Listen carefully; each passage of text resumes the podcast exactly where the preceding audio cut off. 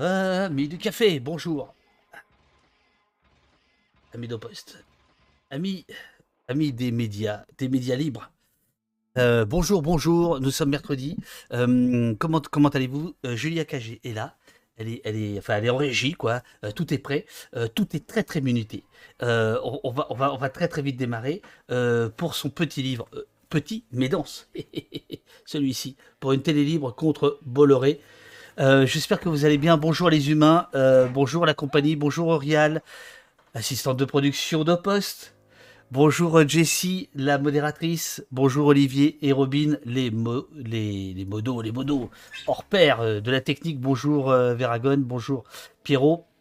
Bon, euh, on va parler de petites choses ce matin. On va parler de, démocratie, de médias, de bataille des idées, d'OPA sur les idées. C'est l'expression de, Julia. Des, broutilles, des broutilles. Euh, euh, je ne sais pas si Julia, qui m'entend, mais là on l'entend pas, a, écouté Antoine Gallimard ce matin sur, sur France Inter. Elle me fait un signe de tête si elle a écouté. Donc, vous voyez, on, est, au top, du hip-hop euh, au poste.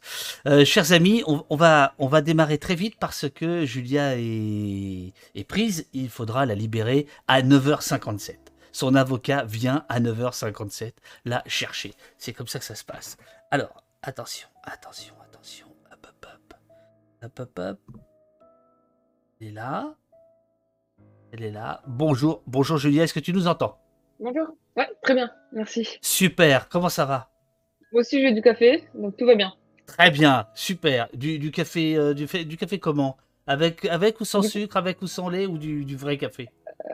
Euh, alors, du vrai café euh, avec du lait, mais sans sucre. Ouais. Bon. Voilà. bon, ça va bien? Ouais, très bien, très bien, merci. Alors, tu, tu as une petite. J'espère que mon avocat vient pas parce que Bolloré m'a attaqué en justice. A priori, c'est une pratique courante quand même chez lui, mais. euh, attends, tu blagues à moitié ou, ou- Oui, tu blagues. Non, non, non, je, je- je blague, je blague, je blague entièrement. Euh, tu penses qu'il y a matière à ce qu'il t'attaque dans ton livre?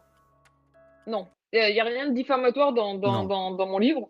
Euh, donc, a priori, il n'y a, pas matière à ce qu'il m'attaque. Ensuite, Vincent Bolloré, une des pratiques à, à laquelle il a eu recours dans, de- depuis un certain nombre d'années, c'est ce qu'on appelle les procédures Bayon. C'est-à-dire qu'il attaque systématiquement, alors pas vraiment les intellectuels d'ailleurs, surtout les journalistes, même s'il sait qu'il va perdre la procédure. Parce que finalement, euh, attaquer un journaliste, euh, ça veut dire mettre une pression financière extrêmement forte euh, sur le journaliste et sur le média qui, euh, qui l'emploie. Euh, pourquoi? Bah, Parce qu'il faut payer des frais d'avocat, etc. Même si vous gagnez au bout du compte, vous ne serez jamais remboursé. Là où lui, finalement, payer des frais d'avocat, c'est une goutte d'eau dans, la mer. Donc, il a quand même eu recours énormément à ces, c'est pas le seul, hein, mais lui en particulier à ces, à procédures Bayon. Euh, donc, il n'y a pas toujours matière à attaquer, mais ce qui n'empêche pas euh, souvent d'attaquer. Alors, Julia, là, tu l'entends pas, mais je déclenche un petit son de machine à écrire comme si nous étions au poste. Vous vous appelez Julia Cagé, vous êtes né le 17 février 1984 à Metz. C'est incroyable le nombre d'invités qui viennent du nord ou de l'est de la France. C'est comme ça. Vous êtes économiste et professeur à Sciences Po. Ça, c'est ce que dit Wikipédia. Moi, je vous ai appelé euh, économiste activiste sur, euh, sur Twitter à l'instant. Euh, vous êtes présidente de l'association Un bout des médias pour la reconquête citoyenne de l'actionnariat des médias d'information. C'est ça l'activisme. Responsable de la Société des lecteurs du monde. Euh, parmi vos ouvrages, j'ai noté Sauver les médias en 2015, Le prix de la démocratie en 2018, c'était d'ailleurs celui-là où on s'était rencontrés. L'information est un bien public. Et là, aujourd'hui, Julia, tu sors pour une télé libre contre Bolloré. Euh, alors, ce qu'elle vient avec cette nouvelle collection de- du Seuil, c'est que euh, on n'a même pas besoin de lire la quatrième de couverture.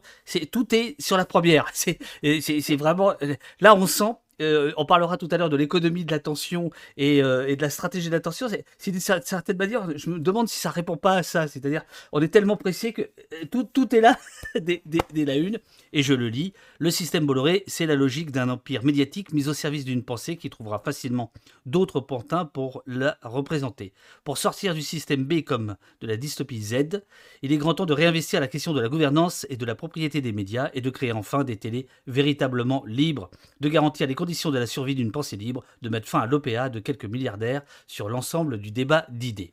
En gros, la moitié du livre, c'est quand même sur ça, la réforme euh, des médias ou comment on peut, euh, on peut triturer tout ça, c'est ça? Oui, bah, bah, bah, parce que moi, je suis, je suis quelqu'un d'optimiste, enfin, je suis quelqu'un bah, d'activiste, si tu veux. Donc, l'idée, c'est quand même de, faire aussi des propositions. Je pouvais pas, quand, quand j'ai accepté d'écrire dans, dans la nouvelle collection Libelle, c'est une collection qui est très intéressante. L'idée, c'est de faire des, euh, des petits livres, des livres engagés. Là, on est quand même dans un contexte de campagne électorale. On est au courant, on a, déjà reçu euh, Ludivine Bantini ici, donc on est au courant. Ah, voilà, parfait. Donc elle, a déjà fait la pub de la collection. C'est ça. Euh, mais les livres, c'est cher. Et là, c'est un livre qui est pas, qui est pas très cher, justement aussi pour que ça soit accessible. Et quand le, le seuil m'avait demandé, euh, j'avais réfléchi, j'aurais dit, OK, mais dans ce cas-là, ce que je vais écrire, c'est contre Bolloré. Donc je voulais même appeler ça le contre Bolloré. Et puis c'est vrai qu'en l'écrivant, je me suis dit, bon, il y a un système à dénoncer, ça me paraît quand même vraiment urgent de, le dénoncer. Euh, tu mentionnais tout à l'heure euh, Antoine Gallimard sur Inter, et, c'est fantastique qu'il se mobilise. Et il a fait une interview dans Le Monde la, semaine dernière, mais euh, ça, commence tout doucement. Hein. Il n'y a pas grand monde qui se mobilise ouvertement pour prendre des positions contre cette OPA de Vincent Bolloré sur, les, sur les idées. Et puis, je me suis dit aussi, quand même, il, faut avoir des, des propositions, c'est-à-dire il faut quand même avoir des choses à mettre en face. Il ne faut pas simplement euh, taper sur l'existant, euh, se, plaindre et, se complaindre. C'est pour ça qu'il y a aussi pour une télé libre, euh, c'est-à-dire des, propositions pour essayer quand même d'améliorer le, système en place. Juste une, deux, questions, une du chat et une question personnelle. Je vais commencer par celle du chat qui dit pourquoi en ce moment on entend surtout parler de Bolloré et très peu de Drahi, de Bouygues et des autres? Déjà, est-ce qu'on focalise sur Bolloré et, et, pourquoi? Et après, j'aurai une question personnelle. Bah, pourquoi on entend surtout parler de, de, Bolloré? Parce que c'est euh, celui des milliardaires euh, qui possèdent des médias aujourd'hui qui se comporte le plus mal. Euh, ça ne veut pas dire qu'il ne faut pas critiquer et dénoncer le, système dans, son ensemble. Et je veux dire, on, en reste, une fois qu'on aura discuté du, cas de Bolloré, on en reste au, problème d'avoir un actionnariat des médias entre les mains d'une poignée de milliardaires qui tirent l'essentiel de leurs ressources d'autres secteurs d'activité c'est pas nouveau, mais ça s'est renforcé en France. C'est extrêmement problématique. Et ça, il faut, il faut en parler. Il faut faire en sorte euh, de, de, de, réduire ce, ce, pouvoir capitalistique et puis ce pouvoir politique, en fait, des milliardaires qui, euh, qui possèdent les médias. Mais on parle beaucoup de Bolloré, euh, parce que Bolloré, il a des pratiques d'une extrême violence envers les, les, journalistes. Il a eu recours plusieurs fois à la censure. il a licencié des, des journalistes dont dont les propos lui, euh, lui déplaisaient. Euh, nos amis des, des jours, les Garibert, euh, documentent depuis plusieurs années maintenant hein, le, climat de, peur qui fait régner dans, dans, les différents médias dont il fait l'acquisition. C'est-à-dire, ça ne veut pas dire que les autres sont absolument parfaits, mais ce qui est évident, c'est que lui est bien pire. Si je devais faire une comparaison, puisque quand on parle de, de Bolloré, on parle aussi d'Éric Zemmour, pourquoi on se focalise tous aujourd'hui sur, sur Zemmour? Pourquoi tout d'un coup euh, les jeunes engagés vont bloquer les meetings de, Zemmour euh, et on parle plus de Le Pen? Bon, c'est pas que Le Pen est, devenu euh, gentil du, jour au lendemain, ça reste l'extrême droite. mais on a trouvé quelqu'un d'encore pire. Et du coup, il y a cette volonté d'aller se mobiliser et de protester contre c'est encore pire, c'est encore plus à l'extrême droite, ce, supplément de racisme. Alors, la, question personnelle, c'est que je me disais en regardant ta bibliographie, et puis alors, euh, tout ton travail, euh, donc en gros, quand je, quand je dis économiste activiste, c'est-à-dire que tu, tu, joues le jeu de l'actionnariat pour essayer de peser, euh, sur non pas sur les rédactions, mais pour essayer de leur garantir le plus possible de, de, latitude et, et de, liberté. D'où ça te vient cette passion pour l'outil de travail informatif Je veux dire, comment pourquoi cette. cette il y, en a, ils sont obsédés par les flics, on ne sait pas pourquoi. D'autres, c'est par les médias, on ne sait pas pourquoi. obsédée par les médias. non, en, en, fait, j'ai redécouvert euh, quand, quand j'étais jeune, euh, euh, tu, sais, les, les, espèces de fiches qu'on remplit en sixième, cinquième, etc. Je faisais pas, partie d'un panel enquêté en cinquième. Du coup, j'ai redécouvert mes, mes, mes, réponses en cinquième et quand on me demandait qu'est-ce que vous voulez faire plus tard, je, je répondais journaliste à l'époque. Euh, donc je pense, je pense quand même qu'il y avait un fond d'intérêt pour, pour le journalisme et, euh, et pour les médias. Mais en, en vrai, en, tant que chercheur, l'intérêt m'est davantage venu au départ pour la question de, de la démocratie, le, fonctionnement d'une démocratie, comment on fait fonctionner une démocratie représentative. Euh, et en fait, on passe vite de, de, de la démocratie à, à, à l'information. Euh, J'avais commencé à travailler euh, il y a longtemps, hein, mais quand, quand j'étais en mémoire, avant même de commencer ma, thèse, j'avais commencé à, on travaillait sur l'Afrique subsaharienne. Je voulais vraiment comprendre le fonctionnement des, médias dans, des pays d'Afrique subsaharienne. Et puis je me suis aperçu qu'il n'y avait pas beaucoup de données. Du, coup, l'idée, c'était limite, est-ce que j'allais partir euh, collecter des données sur le, sur le terrain? Et puis à un moment donné, je me suis aperçu qu'on savait pas grand-chose sur les médias déjà en France ou aux États-Unis, qui étaient des terrains que je connaissais mieux et que le fonctionnement ne marchait pas énormément. Donc je me suis dit, bon, je vais déjà essayer de comprendre ce qui se passe dans les démocraties occidentales, pour le dire rapidement, et puis je, reviendrai ensuite à mes premiers amours. Et puis j'en suis un peu resté bloqué là pour l'instant aux, démocraties occidentales. Au premier flirt. alors, Bolloré, Bolloré, combien de divisions? Page, page 12 de ton ouvrage, euh, tu nous dis en gros, hein, Bolloré, euh, c'est l'actionnaire de contrôle euh, de CNews, Canal+, C8 ou encore C-Star, et plus précisément que ces quatre chaînes sont possédées à 100% par le groupe Vivendi, par le groupe Canal+, qui a lui-même comme actionnaire Vivendi SE, dont la famille Bolloré détient 29,46 et est de fait le premier actionnaire. Parce que quand on dit qu'il est le patron, il est le patron par, parce qu'il a la, plus grosse part du marché, mais il n'a il a pas la majorité. Non, en fait, c'est ce qu'on appelle euh, l'actionnaire contrôlant. Euh, ça, c'est un, point extrêmement intéressant parce que ça, ça montre toute la faiblesse des, des législations actuelles. En, général, actuellement, euh, donc par exemple, euh, pour dire les choses simplement, pour éviter une surconcentration dans le, dans le secteur des médias, on a mis en place dans la loi de 86 euh, une disposition qui disait que pour un média, un gros média audiovisuel, donc pour une chaîne de télé en fait avec plus de 8% d'audience, en gros c'était F1 M6 aujourd'hui, euh, aucun actionnaire ne pouvait avoir plus de 49% du capital. Voilà. Et on a mis ça parce qu'on se disait justement quand, quand, on va avoir une chaîne avec une grosse force de frappe, il faut faire en sorte euh, bah, que cette chaîne soit pas entre les mains d'une seule personne. Sauf qu'en fait cette disposition en 86, elle est passée complètement à côté d'une réalité c'est que quand on a des groupes avec ce qu'on appelle un actionnariat flottant, c'est-à-dire que voilà, vous allez avoir un gros actionnaire, puis le reste, c'est des tout, tout petits actionnaires. Peut-être qu'il y a des gens qui nous regardent, qui possèdent des petites actions de TF1 ou des petites actions du, groupe M6 ou des petites actions de, euh, euh les, les, quelques, les, quelques, personnes qui possèdent des actions ici possèdent des actions au poste sur les donateurs et les abonnés. Voilà. mais, J'en ai, ai, pas non plus, hein, j'en ai pas non plus.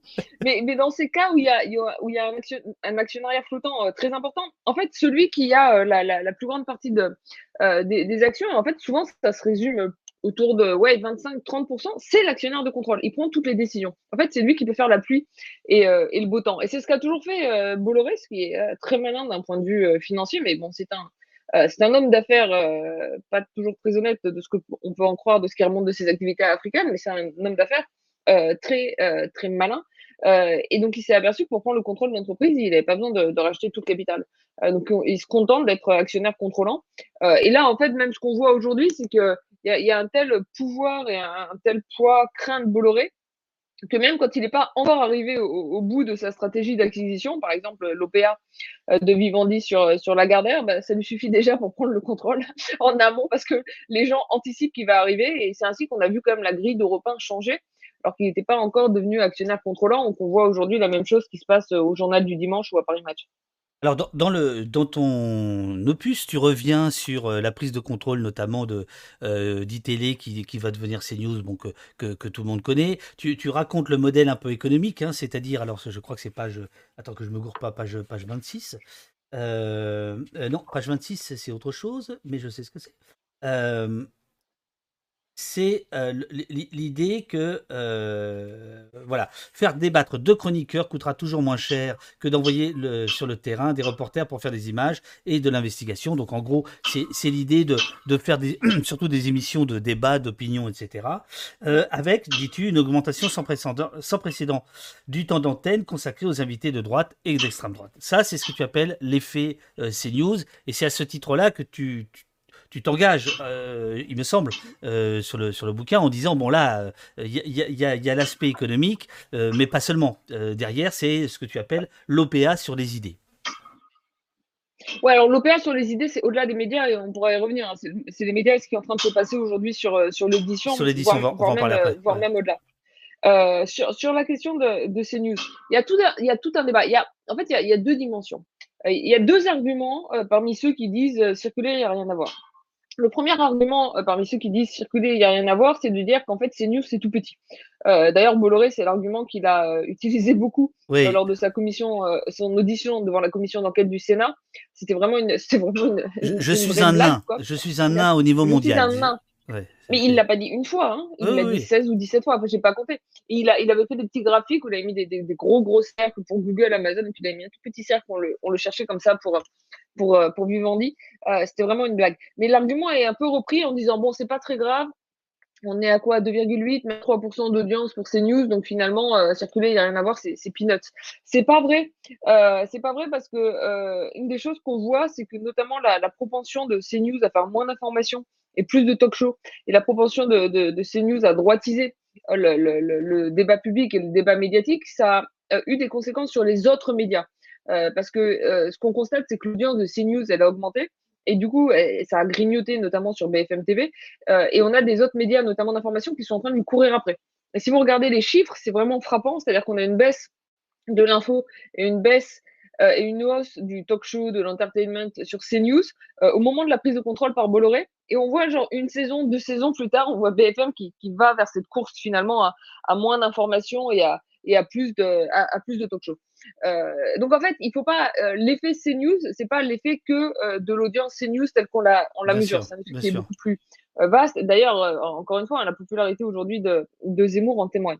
Mais après, il y a une autre chose. Il y a, il y a une partie des, des, commentateurs qui disent en fait, c'est pas grave parce qu'il n'y a pas d'influence directement de CNews sur les citoyens, au sens où le, le biais médiatique de CNews, c'est tendance à inviter euh, des, des, invités de plus en plus conservateurs à, à droite, d'avoir un discours centré sur l'immigration, sur l'islam. Et là, euh, et, et, et, là tu as un argument, et là tu as un argument que tu as ressorti à Libération, mais qui est déjà dans ton, dans ton livre, qui est de dire attendez, attendez, si on prend une étude de Fox News, de Fox News, de Fox News euh, aux États-Unis, euh, on se rend compte que là où la, la chaîne était très implantée, il y a eu un vote républicain plus important. C'est bien ça, hein, de mémoire. Exactement. Il y, a, il y, a, eu plusieurs études en fait sur Fox News.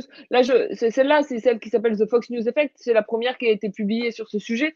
En fait, j'en cite euh, trois autres dans, dans, le livre. Je cite aussi des, des, études qui analysent pas l'effet de, de, Fox, mais l'effet du euh, groupe Sinclair, qui est un groupe de médias audiovisuels aux États-Unis aussi extrêmement conservateur. Euh, pour te donner une idée, le, le, groupe Sinclair, à un moment donné, ils ont obligé les, les, les présentateurs sur les. Donc, en gros, le groupe Sinclair, ils ont acheté beaucoup de chaînes de télé locales. Euh, pareil, ils ont, vidé ça euh, de, de, des journalistes, ils ont imposé du contenu euh, commun, très conservateur, très marqué à droite. À un moment, ils ont imposé à tous les pr présentateurs de lire un texte pro-Trump. T'imagines, présentateurs de toutes les chaînes qui reçoivent ça. Et ça aussi, ça a été étudié. Ça ne veut pas dire qu'il n'y a pas une partie demande, entre guillemets. Oui, il y a des gens qui regardent ces news et le fait que ces news se droitisent, bah, ça va les pousser à regarder davantage. Mais il y a aussi un impact direct sur les citoyens qui, quand ils allument CNews, ou ça peut être des gens qui regardaient iTélé historiquement, euh, bah voilà, ils pensent regarder une chaîne d'information en continu et ils se rendent pas compte, en gros, qu'on est en train de leur faire du, du, bourrage de crâne et ça va avoir un effet direct euh, ensuite sur leur comportement politique. Il faut pas oublier, et ça, je l'ai très bien étudié avec, euh, avec trois co-auteurs formidables que j'ai, qui sont Nicolas Hervé, Maurice Engel et Camille Urvois. On, on étudie l'évolution des contenus. Il, ne faut que, pas oublier que, que, que, que je cite dans, dans le bouquin, ouais. Euh, attends, je, je, je, fais pause parce qu'il y a des gens qui disent tu parles tellement vite qu'ils ont besoin d'un café, donc ils vont, ils, ils, vont chercher un petit café. J'en profite aussi pour dire que Uriel a eu la bonne idée de lancer un sondage. Euh, vous avez des actions dans les médias, euh, au poste, réaction, tu as des impôts, voilà, vous pouvez, vous pouvez, vous pouvez répondre. Donc vas-y, parle-nous de tes, tes co-auteurs que, que, tu cites déjà dans le, dans le, dans le livre un des trucs qu'on qu qu regarde, c'est l'évolution du, du, biais des, différentes chaînes. Et, en fait, ce qui est frappant, c'est qu'ITV, mais ça avait cette réputation-là. En fait, avant la prise en main par, par Bolloré, c'était une chaîne qui était plutôt marquée à gauche en termes relatifs. Donc en plus, pour les gens qui avaient pris l'habitude de regarder ITV, c'est-à-dire qui ils étaient sur la 16, ils regardaient télé. On les a pas prévenus, c'est-à-dire que personne leur a mis un drapeau tout d'un coup sur leur écran. Euh, attention, cette chaîne va arrêter de faire de l'information, elle va faire de l'opinion. Et puis en plus, elle va vous abreuver euh, d'idées conservatrices. Pour, pour, pour, pour, être exact, il se trouve que moi j'ai été red chef là-bas il y a 20 ans. Euh, euh, était forcément à gauche puisque le concurrent c'était LCI qui était à l'époque très à droite. Hein. Bon, donc de toute façon, ouais. tu pouvais difficilement être être à droite de LCI à l'époque. Oui, mais c'est pas, c'est pas, non, pas mais je suis d'accord. LCI était devenue une, une, chaîne de gauchistes. Hein. Mais, mais non, non, bien sûr. Mais n'oublions pas que c'est quand même sur iTélé que Zemmour a, dé, euh, a démarré en, tant que, en, tant que, chroniqueur. Ça s'appelait 16 ouais. disputes et il était face, euh, il représentait la droite et il était face à un mec qui représentait la gauche, euh, Christophe Barbier. Qu'est-ce qu'on rigole Alors. Ah, c'est vrai? Ah, bah oui, c'était ça. Et c'était ah, animé par, Vic, par, mal, ouais. par, Victor Robert et ça s'appelait Ça se dispute. Alors je m'en souviens très bien. Et après, ça avait été animé par euh, Samuel Etienne. voilà, bon bref, vas-y. Ok. Mais là, on est en 2000. Non, mais là, j'ai l'impression d'être dans question pour un champion. Mais il y a plein de questions des champions du chat, mais ça c'est pour après. Donc euh, vas-y, vas-y, pétarade, pétarade, continue. Non, mais j'ai fini. Attends, c'est quoi la question là? Alors, non, c'était, alors, c'est, une question, euh, je, vais me faire l'avocat du diable. C'est une question où tu, disais, bah, en gros, euh, CNews, au fond, on nous fait croire que c'est une chaîne d'infos, c'est une chaîne d'opinion. Mais tu dis bien, à un moment donné, vers la fin de ton bouquin, que euh, défendre la pluralité de la presse, là je parle de la presse écrite, c'est défendre aussi la possibilité d'une presse d'opinion. Et donc je, je te retourne l'argument. Après tout, est-ce qu'il ne pourrait pas y avoir des télés d'opinion? En quoi ce serait le mal, la télé d'opinion, par rapport à, la presse d'opinion? Pourquoi l'extrême gauche ne pourrait pas avoir son émission, euh, euh, sa télé, ou l'extrême droite euh, la voir, par exemple? En, gros, il y a une différence qui est très importante entre la, presse écrite et, Internet et, la télévision.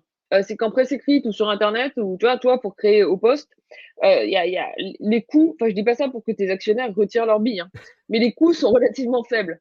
Les, prises de, les, prises de bénéfices se feront en juin. Euh, voilà. tu peux facilement entrer sur le marché, créer un nouveau journal. C'est encore plus vrai avec un, site internet. Ça a été vrai longtemps, même en presse écrite, en fait, malgré le fait qu'il y ait des coûts, parce qu'on a la loi Bichet qui, euh, qui protégeait la, le pluralisme en matière de distribution. Et puis, on a, on a su mettre en place un certain nombre de, de règles, par exemple, le soutien au quotidien à faible ressources publicitaires, ça a beaucoup aidé Libération, pour garantir finalement une espèce de, de pluralisme. C'est ce qu'on appelle un, pluralisme externe en presse écrite. Et donc, faire en sorte qu'il y ait des journaux d'extrême gauche, de gauche, du centre, des journaux apolitiques, des journaux de droite, d'extrême droite. Bon. Euh, pourquoi ça marche pas en télé? Euh, Parce qu'il y, a une vraie différence entre la télé et la presse écrite, c'est que, un, les coûts d'entrée sont extrêmement élevés, et puis que, que deux, en fait, c'est difficile d'atteindre les, les, citoyens. Tu peux pas créer une chaîne de télé comme euh, tu crées un journal. Euh, pour avoir une chaîne de télé euh, diffusée, par exemple, sur la TNT, il te faut l'accès à, à, un créneau hertzien.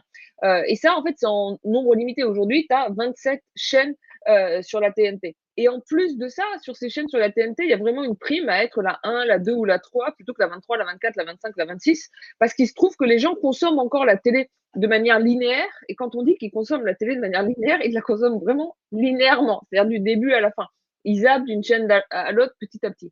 Euh, c'était d'ailleurs euh, euh, une des batailles dans les années 80, la privatisation de, de TF1, c'était la première chaîne. Hein, c'était et, encore à l'époque, il n'y avait pas la télécommande, c'est-à-dire qu'il fallait se lever, mais les télévisions s'allumaient sur la première chaîne.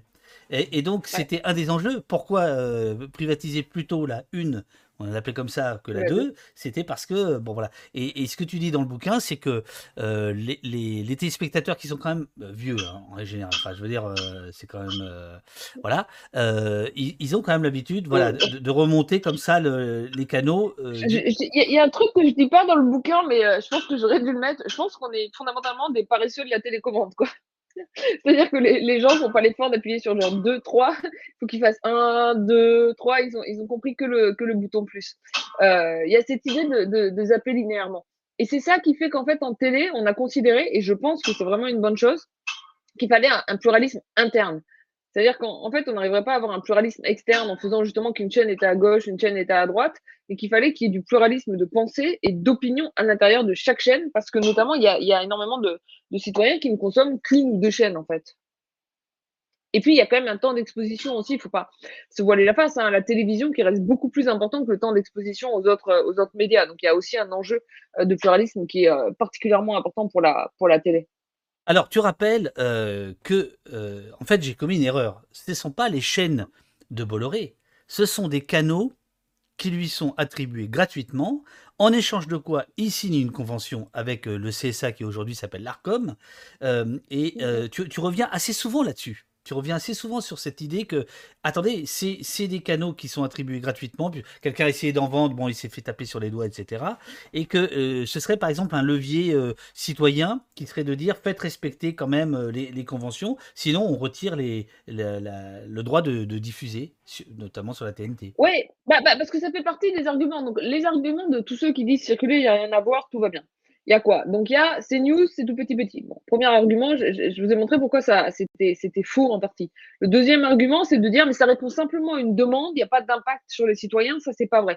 Puis le troisième argument, c'est vraiment l'argument pro business de dire bah, c'est une boîte privée quoi. C'est une entreprise privée, donc pourquoi il pourrait pas faire ce qu'il veut? Euh, Sauf que c'est pas une entreprise euh, privée qui peut faire ce qu'il veut. C'est une entreprise qui a le droit, ce qu'on appelle un éditeur euh, techniquement, qui, qui a le droit de diffuser ces différentes chaînes parce qu'on lui a attribué gratuitement des fréquences hertziennes. J'insiste sur le gratuitement parce qu'il y a des chaînes, il y a des pays où c'est mis aux enchères. Hein.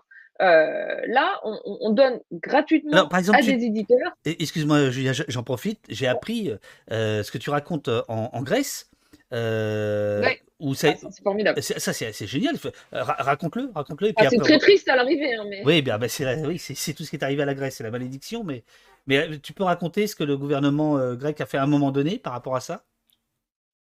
Bah, alors en fait, en, Grèce, si, on regarde historiquement, depuis le début des années 90, les éditeurs de, euh, de, chaînes de télévision en, Grèce auraient dû payer en fait pour les fréquences qui leur avaient été attribuées. Euh, elles n'ont pas payé pendant, euh, pendant, pendant 20 ans. Enfin, en fait, elles n'ont toujours pas payé aujourd'hui à l'arrivée pendant 30 ans. et vous avez des, des, médias grecs qui sont extrêmement concentrés, qui sont aussi entre les mains d'un petit nombre de, milliardaires et qui étaient vraiment très, très, très pro-business. une des réformes qu'avait euh, Alexis Tsipras, euh, c'était de dire, eh ben, nous, on va faire une réforme pour les médias, on va faire une réforme en termes d'indépendance euh, des médias, on va rationaliser le, nombre d'acteurs, puis on va faire en sorte quand même que les éditeurs qui, pour l'instant, utilisent gratuitement les fréquences hertziennes, bah, paient, puisque c'est ça qui était prévu, pour les fréquences hertziennes qui sont utilisées. Et en plus, en, Grèce, c'est encore un peu vrai aujourd'hui, mais à l'époque surtout, il y avait quand même un petit problème d'argent dans, les caisses. donc il a dit, bah, on va organiser des enchères. Et donc, on va mettre les différentes chaînes aux, enchères et on va faire venir ces, euh, c'est, enfin, tous ceux qui sont intéressés, mais à l'arrivée, ça, ça, a été quand même un petit groupe de milliardaires, et puis ils vont enchérir. Donc, c'était des enchères à, à l'aveugle. C'était un peu plus compliqué. Il y avait deux étapes, on va dire, à l'aveugle, et puis c'est celui qui a mis l'enchère la plus grosse qui repart avec la chaîne. Et ce qui est complètement fou, c'est que tous euh, ces éditeurs qui prétendent en général que c'est vraiment de la philanthropie, de faire de la télé, que ça leur rapporte rien, etc. En fait, ils ont enchéri beaucoup plus que tout ce qu'on avait anticipé. Donc, ils ont été prêts à mettre beaucoup, beaucoup d'argent sur la table pour ces chaînes. Euh, malheureusement, ça, ça, les enchères ont ensuite été annulé, euh, bon, en partie parce que euh, c'est par le, Alors, je sais plus si en Grèce, désolé, ça s'appelle Cour suprême ou Conseil constitutionnel. Enfin, ils ont cassé ces, ces, enchères, en partie parce que ça avait été mal organisé euh, en termes purement organisationnels, et puis en partie simplement parce que y a, y a, ça reste euh, cette cour constitutionnelle grecque euh, quelque chose d'extrêmement conservateur. Et, et, bien sûr, ces, ces milliardaires étaient, étaient, absolument vexés puisque d'une part, ils avaient dépensé beaucoup beaucoup d'argent pour un truc que jusqu'à présent ils avaient gratuitement. Mais bon, c'était normal qu'ils paient pour. Puis d'autre part, ils n'avaient pas vraiment apprécié la manière dont c'était organisé parce que si on relit les, les transcriptions de ce qui s'est passé à l'époque, ils avaient tous été enfermés dans une pièce pendant deux jours, le temps de faire des enchères, sans téléphone portable, etc. Bon, en général, vu la différence avec laquelle ils sont traités du, du, du, du fait de leur argent, ils n'étaient pas habitués à ce genre de choses. Et alors donc, je, je reviens euh, en France. Ce que tu expliques, c'est que le levier, le rapport de force qui, qui, qui, est en fait établi entre l'ARCOM, ex-CSA mm. et les chaînes de type Bolloré, c'est cette idée-là qui a, euh, euh, on, on, vous donne une fréquence, en échange, on vous, on, vous la, on vous la prête en réalité, gracieusement, en, échange de quoi vous, euh, euh, vous devez respecter la loi. Et euh, alors tu rappelles, tu rappelles là c'est page 20, que le montant des sanctions du CSA envers CNews par exemple est de fait bien inférieur aux revenus publicitaires apportés par les dérives verbales d'un Zemmour. Je, viens là parce que euh, pour toi, quand même, euh, tu, reviens beaucoup sur le, rôle du, de, l'ARCOM, du, CSA. Tu as l'impression qu'il faudrait le renforcer, qu'il faudrait le, modifier, mais ça reste pour toi la, voie à suivre. Bah, ça fait partie des, voies à suivre. Il y a, différentes voies à suivre. Hein. Euh, moi, je pense que, on, plaide, et j'ai repris pas mal dans, le livre de, choses que j'avais portées avec Benoît Huette, euh, qui est mon co-auteur dans, dans, le livre L'information est un bien public, on, plaide notamment pour une démocratisation de la gouvernance des médias. Euh, on dit si on n'arrive pas à démocratiser l'actionnariat, dans un monde idéal, on démocratiserait complètement euh, l'actionnariat. Euh, dans les faits, c'est quelque chose qui est très compliqué. Alors notamment pour l'audiovisuel, où vous avez des, capitalisations qui sont extrêmement importantes, mais au moins il faut faire en sorte de démocratiser la, la gouvernance. Donc en gros, si vous pouvez pas donner le pouvoir capitalistique, économique euh, aux citoyens, aux journalistes, au moins donnons-leur du pouvoir euh, politique. Ça, c'est vraiment la première chose. Donc, il y a des, des propositions en termes de gouvernance paritaire euh, à l'intérieur des médias, et ça, ça, ça, ça, serait quelque chose d'obligatoire. C'est-à-dire, vous voulez une fréquence hertzienne, très bien, mais alors moitié des sièges à votre conseil d'administration pour les salariés. Euh, validation du choix du directeur de la rédaction par les salariés. Donc il y a, y a, plusieurs propositions dans, dans, de, de, ce point de vue-là, et donc il y a quand même une, une loi qui doit vraiment être réécrite. Euh, ensuite, même une fois qu'on aura réécrit la, loi, se pose la question de l'agence de régulation. Et l'agence de régulation euh, aujourd'hui, euh, l'ARCOM, de toute évidence, euh, un, n'a pas assez de pouvoir et deux, ne s'en saisit, pas suffisamment. Et, c'est pour ça que dans le livre, je, raconte une, anecdote d'une certaine manière, mais qui, est, qui, pour moi nous apprend pas mal de choses. C'est ce qui s'était passé autour de l'épisode numéro 23. pareil, hein, on, rappelle, il y avait l'attribution de cette fréquence numéro 23. Et puis tout d'un coup, à, titre gracieux, paf, celui qui en avait fait l'acquisition décide de la revendre. Donc, en fait, il fait la, la, culbute sur quelque chose qui lui a été donné gratuitement. Et à ce moment-là, le, CSA tape sur la table, ils disent non, on n'a pas le droit de, euh, de, de boursicoter d'une certaine manière sur, sur les fréquences, on va vous enlever l'autorisation de diffusion. C'est ça. Et ce qui a été frappant dans cette, euh, dans, dans cette séquence-là que je trouve intéressant, c'est que bon, la décision du CSA, malheureusement, comme souvent, a été retoquée par, euh, par le Conseil d'État mais au titre que, justement, en fait, le, le CSA n'avait rien dit jusqu'à présent. Tout d'un coup, il sortait l'arme nucléaire. Et j'ai un peu peur que ça soit ça à un moment avec CNews. C'est-à-dire que le, le, CSA réagit, mais un tout petit peu, tout doucement. Il y a, il y a pas mal de signalements, il y a très très peu de sanctions. Et qu'en fait, le jour où ils vont dire, bon, allez, trop Ça me rappelle quelque chose. Sur la table, on leur dit, bah, c'est trop tard. Il y, a, y, a, y, a, un truc. Est-ce qu'on est qu'on le est-ce qu'on doit le prendre comme un symbole ou pas? Mais le, la Spartan partner de, de, de, Zemmour, c'est Madame Kelly, je ne sais plus son prénom, qui a siégé au CSA, Christine ou Christiane, qui a siégé au CSA quelques années. Euh, c'est ça le CSA Oh non, bah là, là, ah bah, là, tu généralises, mais oui, il y, a un problème avec cette journaliste en, particulier. Ça, c'est sûr qu'avoir siégé au CSA et avoir cette euh, conception ensuite de qu'est-ce que c'est que faire du, journalisme, c'est euh, extrêmement problématique. Après, on peut, on peut s'interroger. Moi, je pense qu'il faut euh, qu'on s'interroge collectivement sur euh, comment on garantit euh, l'indépendance du CSA. Alors, il y a, y a, des choses qui sont mises en place au CSA qui sont qui sont pas de, de mauvaises choses. Par exemple, il y a un mandat unique pour le président, mais je pense que le, le, le, président il devrait plutôt être nommé par une sorte de, de par l'ensemble des, euh, des, salles avec un renouvellement qui sera un renouvellement moins politique. Enfin, on peut, on peut penser de plusieurs manières à, à, la manière de, de, de réformer le, le CSA. Ce, ce, que je pense fondamentalement, c'est qu'il faudrait plus de transparence, notamment plus de transparence au niveau des, des discussions, euh, plus de transparence au, au, niveau des décisions qui, euh, euh qui sont prises. Euh, là, aujourd'hui, il n'y en, a pas, en a pas suffisamment et c'est ça aussi qui alimente pas mal le doute par rapport à cette, à cette institution. Jacques Rosselin, qui est dans le chat,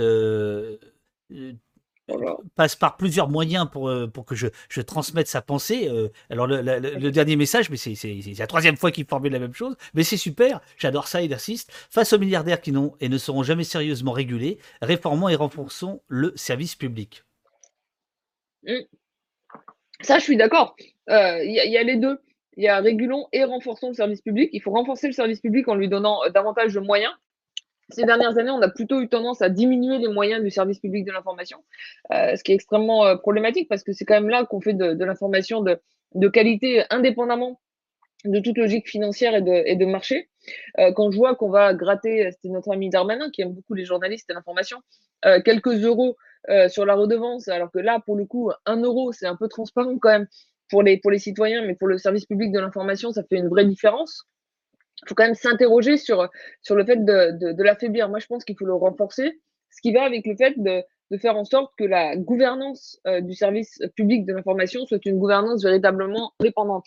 Il y a un truc qu'avait prévu de faire Macron. On peut se réjouir que ça n'avait pas été, euh, été fait. Il, voulait euh, créer France Média, cette espèce de, grand conglomérat du service public de l'information avec une nouvelle gouvernance qui était beaucoup moins indépendante que la, que la gouvernance actuelle il faut renforcer l'indépendance de la gouvernance actuelle. Une sorte de, une sorte de ORTF avec euh, Gérard Darmon en, en, président honoraire.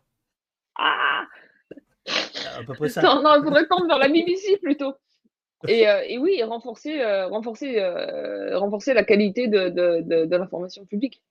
à, à, propos de, du, du, public, Veuve Chicot te demande, étant donné qu'on paie la redevance, quel serait le moyen d'avoir un poids sur les médias qui vivent de cela, donc le service public? Bah, en fait, ça, veut dire quoi avoir un poids? Nous, ce qu'on veut, étant donné qu'on paie la redevance, c'est que ces médias euh, de service public produisent une information de, qualité. Bon, on a un poids euh, finalement euh, direct comme citoyen téléspectateur, ce qui est relativement évident puisqu'en fait on peut décider de zapper si on n'est pas content de la qualité. Moi, je pense qu'en termes de, gouvernance, c'est vrai qu'aujourd'hui, au conseil d'administration de, Radio France comme de France Télévisions, il y a ce qu'on appelle des personnalités qualifiées. Bon, bah, peut-être qu'on pourrait essayer de penser une manière au-delà des personnalités qualifiées qui sont forcément des, gens experts, entre guillemets, pas fondamentalement représentatifs, on va dire, de, l'ensemble des citoyens qui paient la redevance. On, pourrait penser une ou deux places dans ces conseils d'administration pour, pour des citoyens qui pourraient être tirés au sort parmi un ensemble de citoyens qui seraient volontaires pour, pour le faire. Et c'est l'invité la plus redoutable. Hein. C'est-à-dire, ta, ta, ta, ta, elle balance, elle s'arrête et tu as intérêt à rebondir tout de suite. Hop, hop, hop, hop. Donc euh, maintenant, je prends deux questions à l'avance. Page, page 33, tu nous dis c'est comme si personne n'osait véritablement se dresser contre Bolloré. Je reviens à Bolloré. Euh, tout comme personne ne s'est opposé à la pieuvre Murdoch aux États-Unis, au Royaume-Uni ou encore en Australie pendant des décennies. Euh, tu as raison, mais pourquoi? Pourquoi, pourquoi les euh, sénateurs? Alors ici, on a regardé, euh, on a regardé euh, le show de Bolloré au Sénat. Hein. On était 400 à le regarder ensemble. Ah oui, oui, non, non, on fait les choses sérieusement. donc, bon, les sénateurs, là, ils s'attaquaient pas, ça c'est clair. comment, comment tu expliques ça, quand même, que cette pieuvre bolloresque puisse s'étendre sans trouver d'opposition? Elle est excellente, Julia, nous dit Zergul. Absolument. Ah, c'est gentil ça. Euh, parce que euh, plus elle s'étend, plus elle devient grosse, euh, moins les politiques osent s'y attaquer. pour deux raisons. D'une part, bah, c'est qu'ils ont peur de se mettre à, dos quelqu'un qui est puissant dans les médias. en citer un CNews, C8, Canal, bon, C-Star, c'est un peu plus marginal d'une certaine manière. Europe 1, le JDD, Paris Match. Aujourd'hui, il y a tous les médias du groupe Prisma euh, Prisma, c'est le plus grand groupe de presse magazine en France. Ça veut dire Capital, ça veut dire Voici, ça veut dire Gala. Donc se mettre à dos un, tel empire médiatique, bah, ça peut être un peu, euh, un peu risqué.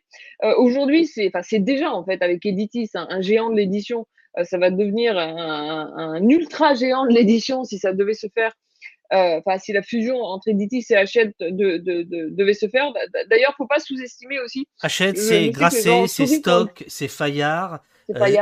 C'est euh, des livres, euh, des livres scolaires, des livres périscolaires, euh, des dicos. bon, bref, enfin, ça, ce serait absolument une, une, position de monopole. Donc en, fait, donc voilà, il y a cette volonté de ne pas vouloir se mettre à, dos un acteur important qui peut vous donner accès à, des médias. Puis il ne faut pas sous-estimer aussi pour les politiques. Les politiques écrivent beaucoup de livres qui se vendent très très peu. Donc ils sont toujours contents d'avoir un éditeur qui est prêt à les éditer, à perdre de l'argent pour, pour satisfaire leur, leur ego. Euh, et puis, il y a quand même l'autre aspect, c'est que c'est pas. Et pourquoi ils font ça, les éditeurs Pour s'acheter de l'influence? Bah, bah oui. Bah, vous savez, vous, avez toujours intérêt à faire. Ça vous coûte pas très cher de publier un ministre. Vous faites le pari que peut-être demain il sera euh, un peu plus puissant, un peu, un peu mieux placé. Vous lui avez rendu un service et il vous le rendra bien. Euh, et puis derrière ça, il y a, y a, ça, ça rapporte pas grand chose politiquement d'aller défendre les journalistes. C'est malheureux à dire, et ça, ça fait partie fondamentalement du, problème. Euh, il y, a, y, a, plein de secteurs dans lesquels, si vous allez réguler, je sais pas, l'environnement, si vous allez réguler, vous allez avoir d'énormes pressions de la part des lobbies, euh, et vous attaquez sérieusement aux lobbies, et vous pouvez prendre des coups. Euh, mais vous savez ce que vous pouvez gagner. parce que derrière, si vous menez vraiment la bataille pour l'environnement, parce qu'il y a un vrai danger lié au réchauffement climatique, vous savez que vous pouvez récolter des, des voix, récolter de la popularité grâce à votre engagement, à votre sincérité vous défendez les médias. En moyenne, les gens n'aiment pas beaucoup les journalistes. Vous avez des coups à prendre, mais vous avez quand même pas grand-chose euh, à, gagner en face. Et ça, ça explique aussi pourquoi euh, il n'y a, pas, a pas grand monde qui, qui y touche.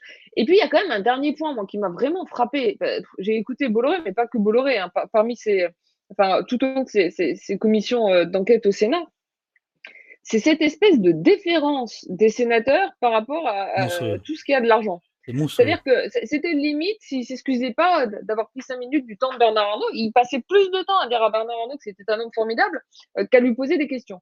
Euh, et, en fait, il faut quand même savoir, euh, Bernard Arnault, il n'est pas venu là parce qu'il n'avait pas piscine. Hein. Il, y allait parce que c'est une commission d'enquête. Il n'avait pas le choix d'y aller. Quand vous avez des commissions d'enquête, et franchement, je suis vraiment la dernière en général à prendre la, démocratie états-unienne en, en exemple.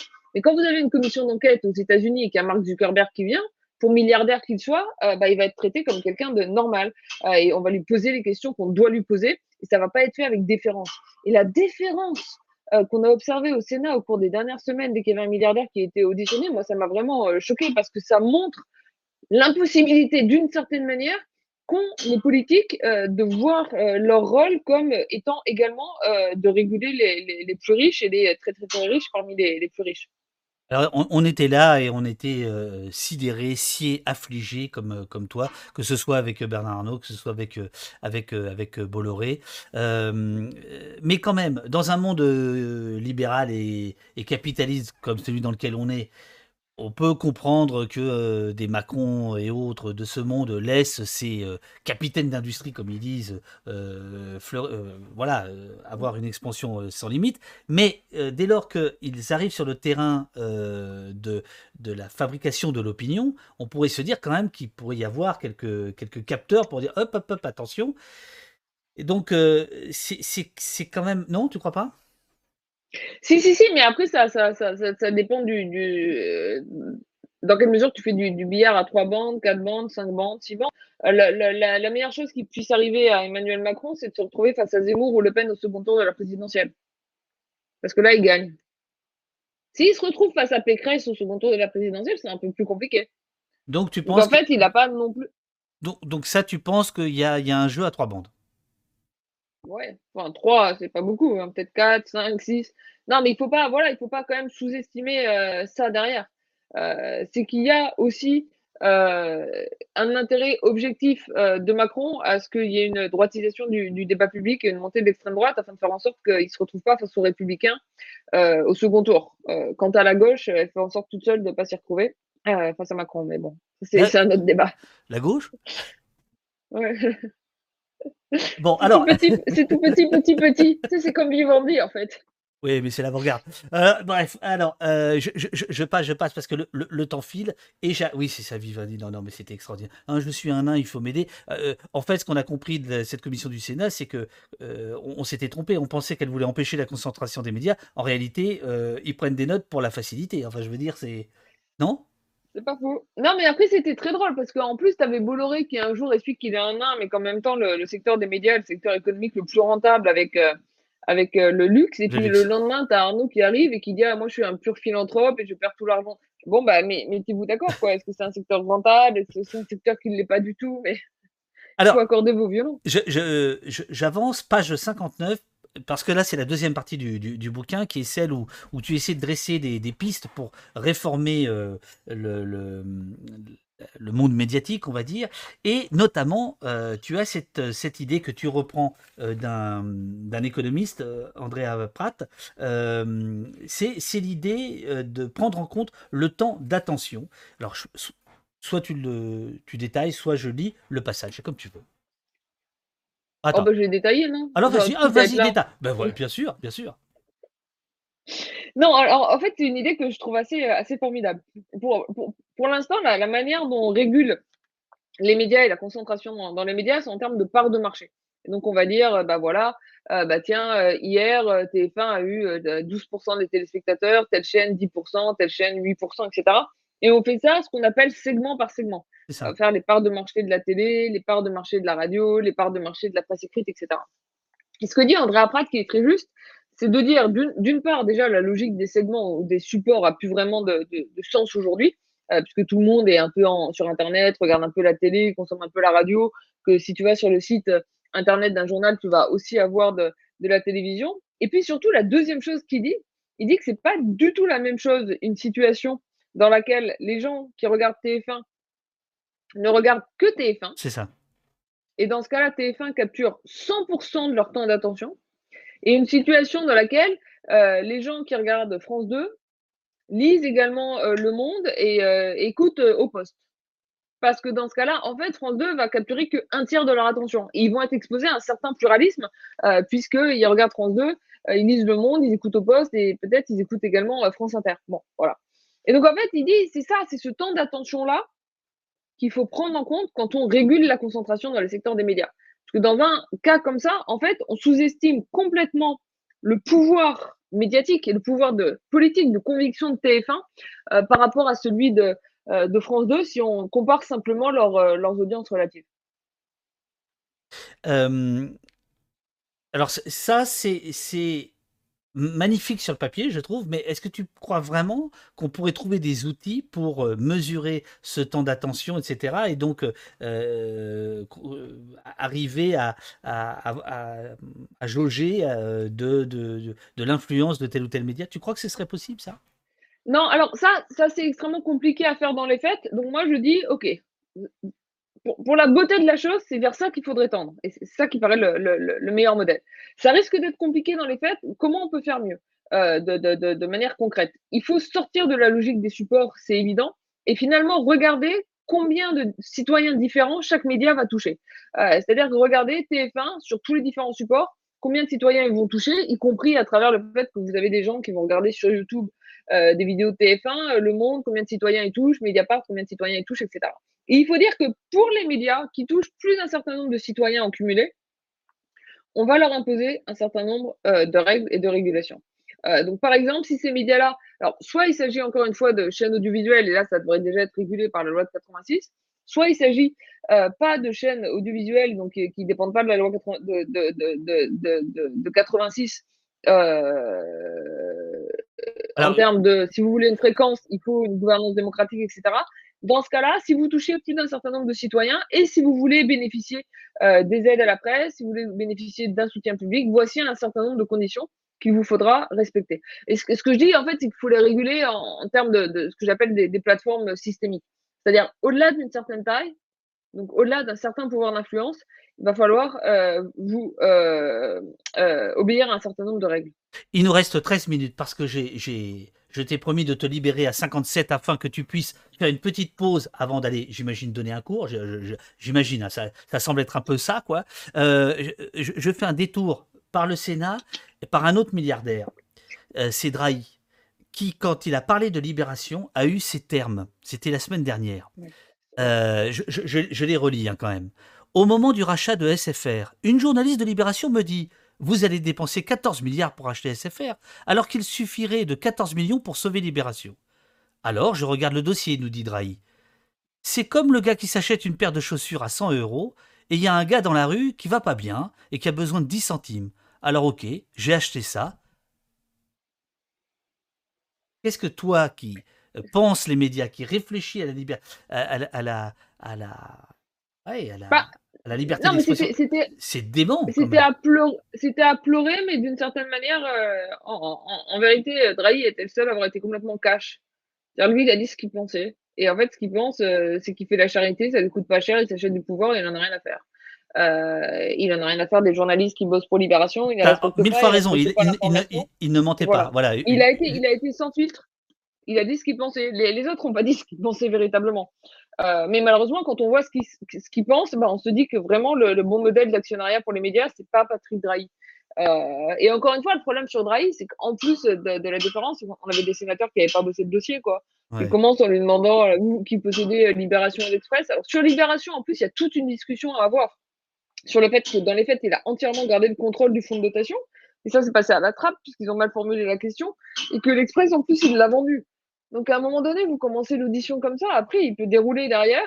Et, euh, mais il a dit ce qu'il Je pense que pour tous ceux qui disent, mais encore une fois, il y a des différences entre certains et voilà, Bolloré c'est pire que Drahi et Drahi c'est pas. Bon, mais pour tous ceux qui disent, euh, c'est pas grave d'avoir un actionnariat milliardaire, euh, euh, heureusement qu'ils sont là, sans eux il y aurait plus d'informations. Bon, bah, quand on voit ce qu'ils pensent des médias qu'il a rachetés, ça devrait quand même les interroger. Veuve Chico te demande comment faire pour que les médias indépendants écrits audiovisuels soient plus viables, donc plus visibles et pérennes.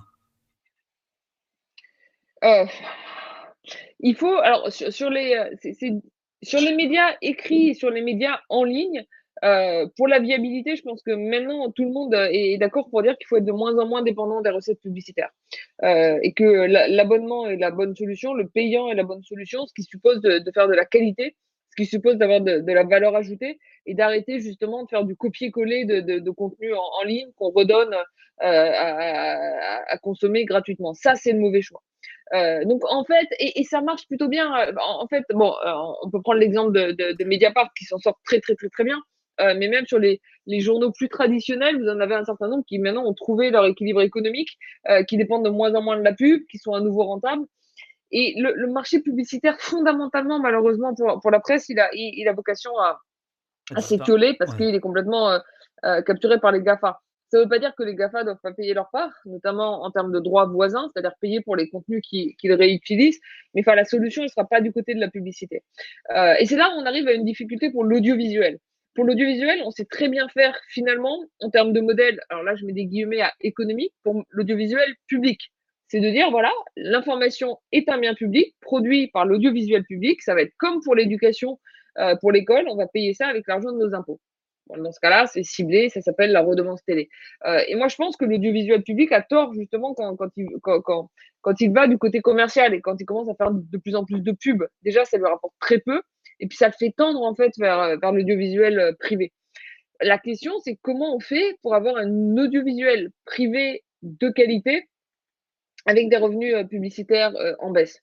de ce point de vue-là, parce que ça, c'est quand même souvent le, ce qui est aussi utilisé par, par nos amis les, les, milliardaires pour dire il faut revoir toute la régulation à la, à la baisse parce qu'on s'en sort plus économiquement. De ce point de vue-là, je veux juste dire que pour la pub télé, vous avez un marché de la télé. Bon, alors ça s'est ralenti au moment de, la Covid, mais qui aujourd'hui est en expansion. Vous avez des chaînes de télé euh, qui aujourd'hui sont dans leur ensemble très largement euh, rentables en France, donc qui s'en sortent, euh, qui s'en sortent. Ah ah merde, allô allô, ça y est, on, allait avoir la solution et ça a coupé. Ah c'est le micro qui a coupé. C'est ton micro qui a coupé. Je, je pense que c'est tes oreillettes. attends, on t'entend plus, on t'entend plus, on t'entend plus, on t'entend plus. Voilà, là oui, il faut que tu passes au micro de l'ordi. Je sais pas si tu m'entends, il faudrait passer au micro de l'ordi. Oh, la technique pour se barrer de, de poste. Ah, c'est bon, c'est bon. On a entendu un petit, un petit truc là. Non, c'est pas bon. Oh là là là là. Oh, la technique. Je, suis désolé. Je suis désolé. Euh, je pense que tu avais le micro par ton, tes oreillettes.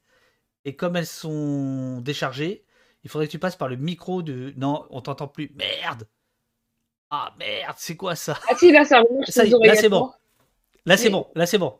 Ouais, je, t'avais dit, en fait, il va falloir qu'il y ait une cotisation des, euh, des, des actionnaires d'Opos pour, pour que, que, que, tes invités des oreillettes qui durent une heure.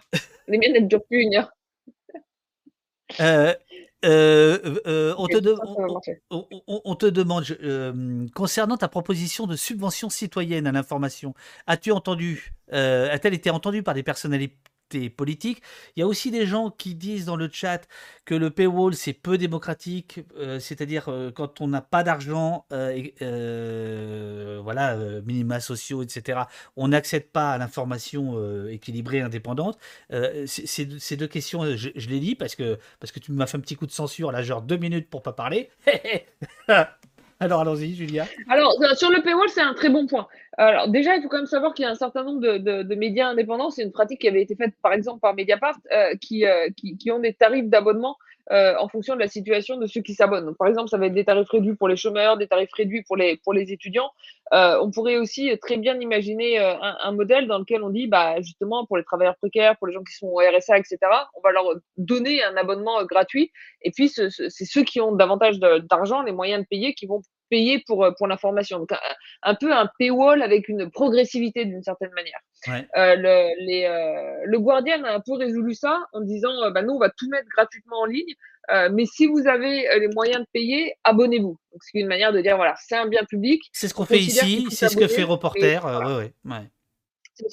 Moi, je pense que le, le, le, le, penser sous forme de progressivité, c'est encore mieux parce que ça permet de protéger les contenus, donc de leur donner une valeur ajoutée. Et puis pour ceux qui n'ont pas les moyens de, de, de s'abonner, en fait, on, on, leur fait confiance. Hein, on ne va pas leur demander leur déclaration fiscale celui qui n'a pas les moyens, qui demande un abonnement. Le fait de demander un abonnement, je pense que c'est intéressant parce que ça montre justement qu'on a conscience que c'est une valeur ajoutée. On va pas simplement euh, euh, cliquer sur un lien à partir de, de Google News euh, et avoir cette espèce de progressivité. Donc, si vous n'avez pas beaucoup d'argent, ben, on vous donne accès gratuitement. Et puis sinon, vous allez vous abonner et ça va, vous allez financer aussi pour pour les autres. Ça, ça me paraît vachement important. L'autre solution à ça, ben, encore une fois, c'est l'information publique. Euh, c'est-à-dire c'est l'audiovisuel euh, public euh, qui est aussi quand même très présent sur en, ligne et, de se dire que bah oui en fait on paie tous par nos impôts avec la redevance et au moins on devrait avoir tous accès à une information de qualité. Sur les bons pour l'indépendance des médias, donc en fait l'idée c'est de redistribuer, enfin c'est de faire en sorte que ce soit les citoyens eux-mêmes euh, qui distribuent les, euh, les, aides à la presse. Euh, il y a eu une proposition de, de, loi là-dessus qui a été qui a été déposée. Ah non, il y a une proposition de loi là-dessus qui est déposée ce matin, si je ne me trompe pas, par par Mathieu Orphelin et Paola Forteza. qui font une proposition de loi pour l'indépendance des médias. Ça a été repris par, par Excuse-moi, qui, sont de qui, sont, qui sont de quel groupe Excuse-moi? Alors, qui était LREM et qui avait quitté LREM euh, pour euh, rejoindre le groupe euh, Écologie, Solidarité, je sais plus exactement. enfin, qui, qui maintenant étaient, ils sont plutôt revenus à, leur origine, qui était, qui était Europe Écologie Les Verts. Et si je me trompe pas, c'était repris en partie par, par Yannick Jadot aussi dans, dans, dans, son programme.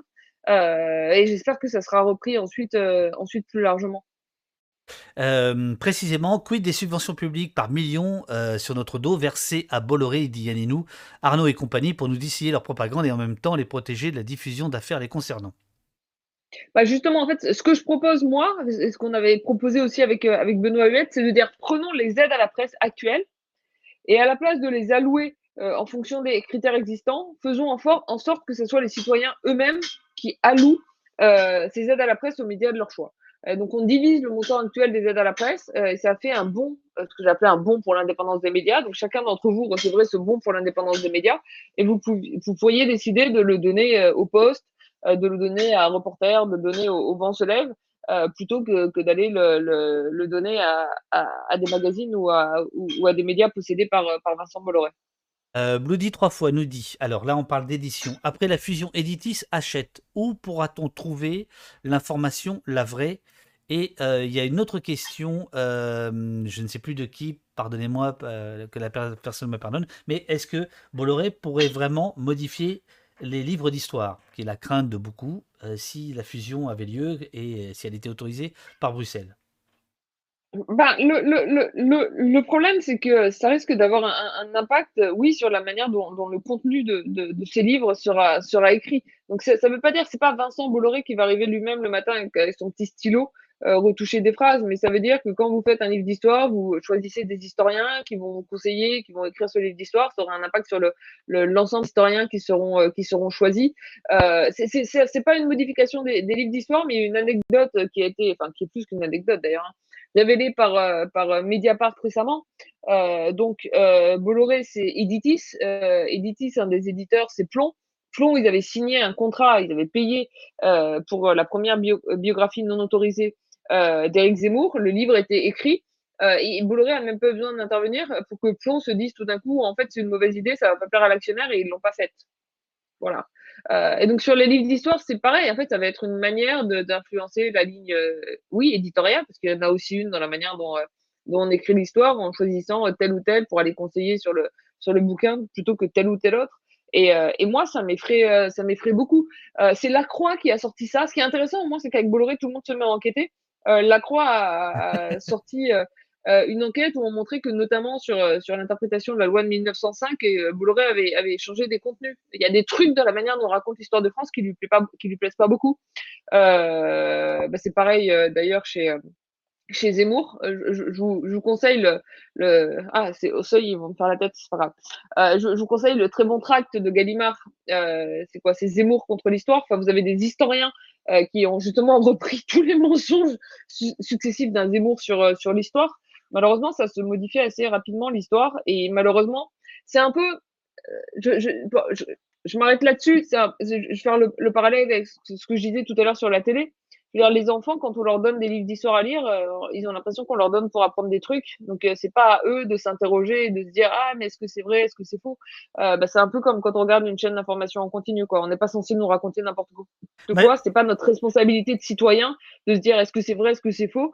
Euh, c'est la c'est la responsabilité du régulateur public qui devrait être de, de, de, faire en sorte que, que ce qu'on nous montre à la télé ça soit vrai.